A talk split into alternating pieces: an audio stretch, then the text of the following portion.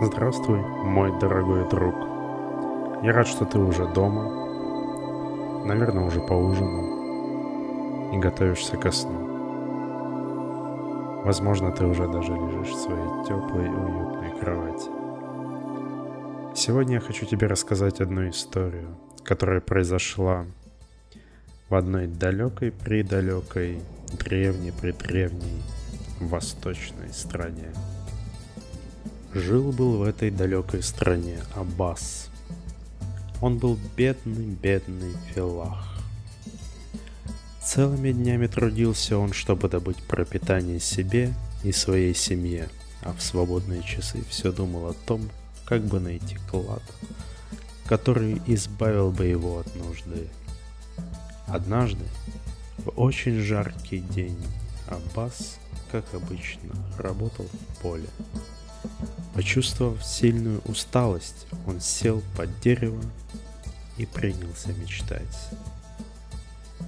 Ах, если бы Аллах дал мне волшебную силу, чтобы я мог превращать все, чего не коснусь рукой в золото. Вот тогда бы я избавился от тяжкого труда и жил бы в полном довольстве. И вдруг услышал голос. «О, Аббас, сейчас ты получишь то, чего тебе так хочется». Положи свою руку на какой-нибудь предмет, и он тотчас превратится в чистое золото. Аббас не поверил своим ушам. Он все же потянулся к земле и взял маленький камешек. Едва он коснулся его, камешек тут же превратился в чистое золото. Потом Аббас дотронулся до другого камня, и тот тоже стал золотым. Аббас очень обрадовался и подумал, сейчас я отправлюсь в город, превращу пыль и камни в золото. Потом куплю много земли, построю на берегу реки дворец, окружу его огромным садом. Я куплю прекрасных коней и облачусь в роскошные одежды. Тут он хотел подняться, но почувствовав сильную усталость, голод и жажду, понял, что не может идти. «Съем-ка я то, что принес с собой утром из дому», — решил он и поднял руку к завтраку, который лежал на маленьком мешочке возле дерева.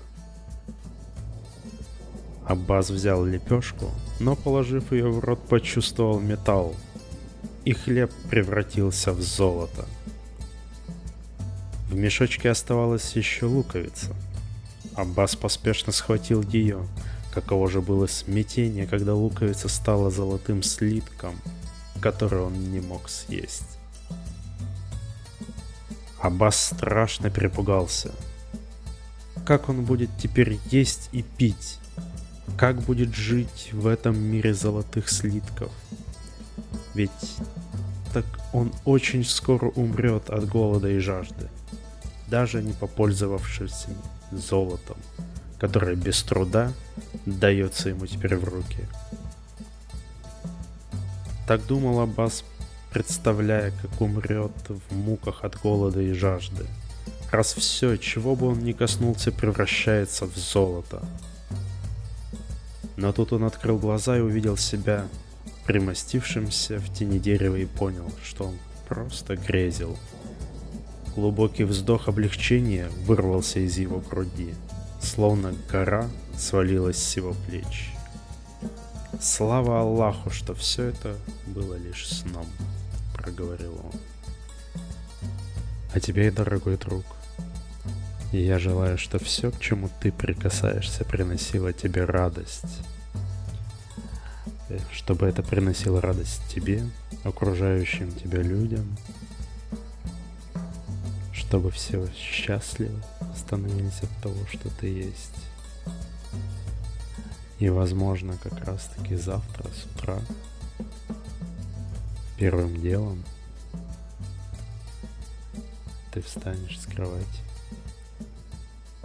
и тот предмет или тот человек, к которому ты прикоснешься, стал на капельку более счастливым и благодарным тебе за то, что ты есть.